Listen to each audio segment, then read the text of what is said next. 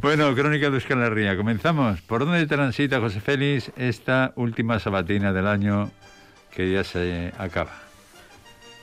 La información sobre la pandemia no se ha librado en esta semana de finales de año de la compañía de las consabidas campañas para animar a consumir hasta agotar la extra de Navidad, hasta agotar la paciencia de televidentes y radioyentes ni las dolorosas consecuencias de la peste, ni las excepcionales medidas que para moderarla se han arbitrado, han podido con las loterías, los seguros de vida, los bombones, las cremas embellecedoras, los perfumes.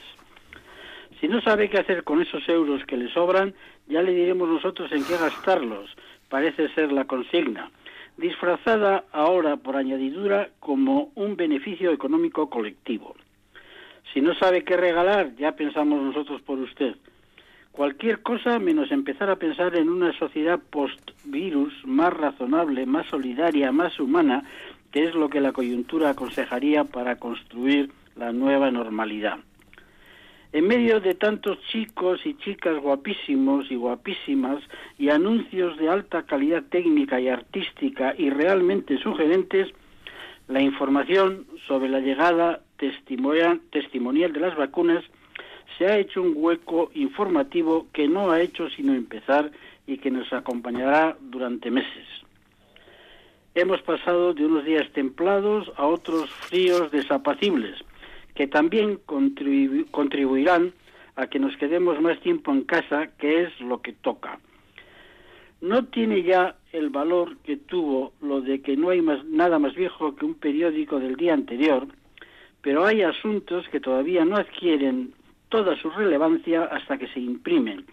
Y ayer fue uno de esos pequeños días al año, uno de esos pocos días al año en los que no hay periódico, porque la víspera no trabajan los que lo hacen posible. Es el de hoy, pues, un no diario más reposado de lo habitual, pero con pocas sorpresas seguramente, o sea, con pocas noticias. Hablarán de la climatología, de la pandemia y del seguimiento de las normas dictadas, del Brexit, ese Brexit que por fin parece que va a tener salida, y del discurso de Felipe VI, sobre todo de esto, cuando todo el mundo sabía o debía saber que no daría para mucho, como de costumbre, y de que les parecía bien o muy bien a unos y que les parecería bien o muy bien a unos y mal o muy mal a otros. Sin sorpresas, pues, y con la constatación, una vez más, de que la línea editorial de los medios de comunicación es muy previsible y de que la opinión pública vasca difiere notablemente de la española.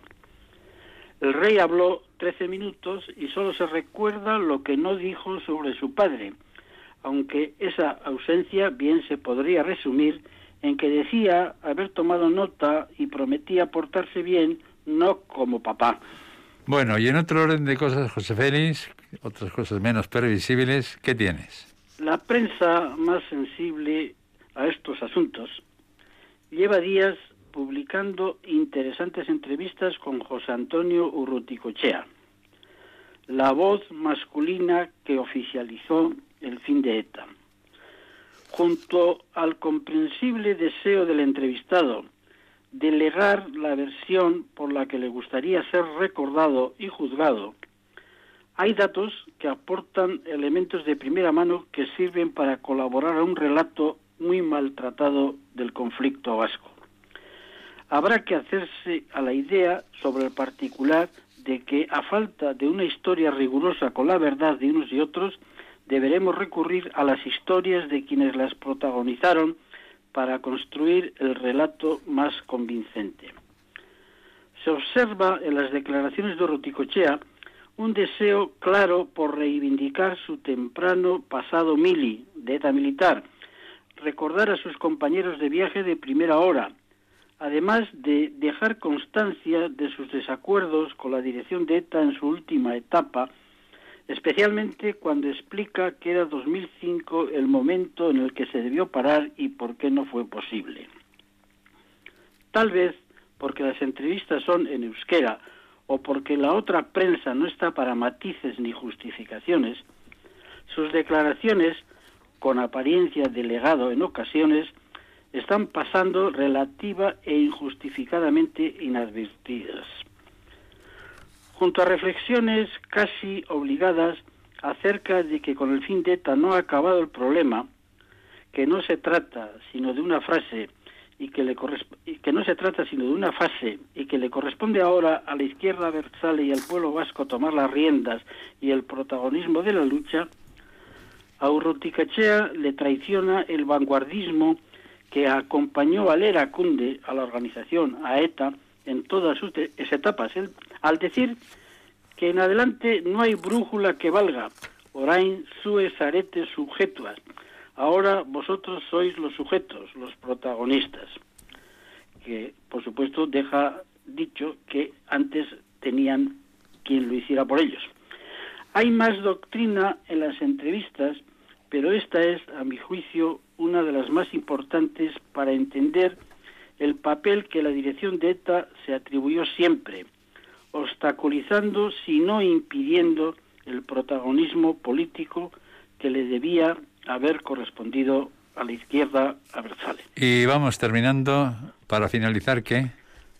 Para terminar, la sabatina y el año, una referencia a la aportación de Julen Mendoza, el que fue alcalde de Rentería, escrita para el compromiso social con la construcción de la convivencia que presentó en octubre al Foro Social y que bien valdría la pena considerarla en su integridad, pero de la que aquí solo podemos mencionar algunas ideas. Y dice él, entre otras cosas, utilizamos en tiempos de construcción de la paz y la convivencia las lógicas y los discursos de un tiempo de violencia. Hemos sustituido la palabra, la razón, por la palabra, el relato. Creo que Patria, la serie y el libro, y su polémica representan claramente lo que está ocurriendo en este país, que no somos capaces de abrirnos a entender por qué la otra persona percibió las cosas de la manera que las percibió. Estamos más preocupados en intentar convencer que en intentar comprender. El problema, y voy terminando, se encuentra en que eso que en principio se sitúa en el ámbito de la ética, se traslada al ámbito de la política, a una batalla permanente del relato. Y el lenguaje, que debiera de ser la herramienta para construir la convivencia democrática, se convierte en el impedimento para la construcción de la memoria crítica. De ahí la necesidad de desarmar el lenguaje. Todo esto es de Julen Mendoza.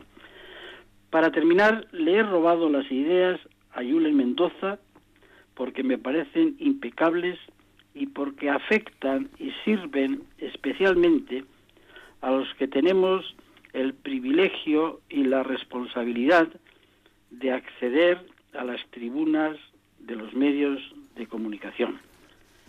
Que 2021, Cherra y todos los demás se nos, nos sea leve.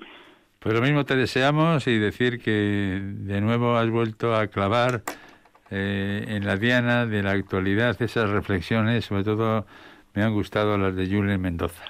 Son más para ser leídas que para ser escuchadas porque realmente cada frase, cada idea vale la pena repensarlas. Bueno, ha rematado en todo lo alto la, esta crónica de Euskal Recordarles que la semana que viene estará de nuevo con nosotros en el nuevo año José Félix Azurmendi Batiola, nuestro maestro en esto del periodismo. Es que ricasco jauna. Ale, urte berrión. Urte berrión, agur. Agur, agur. agur, agur.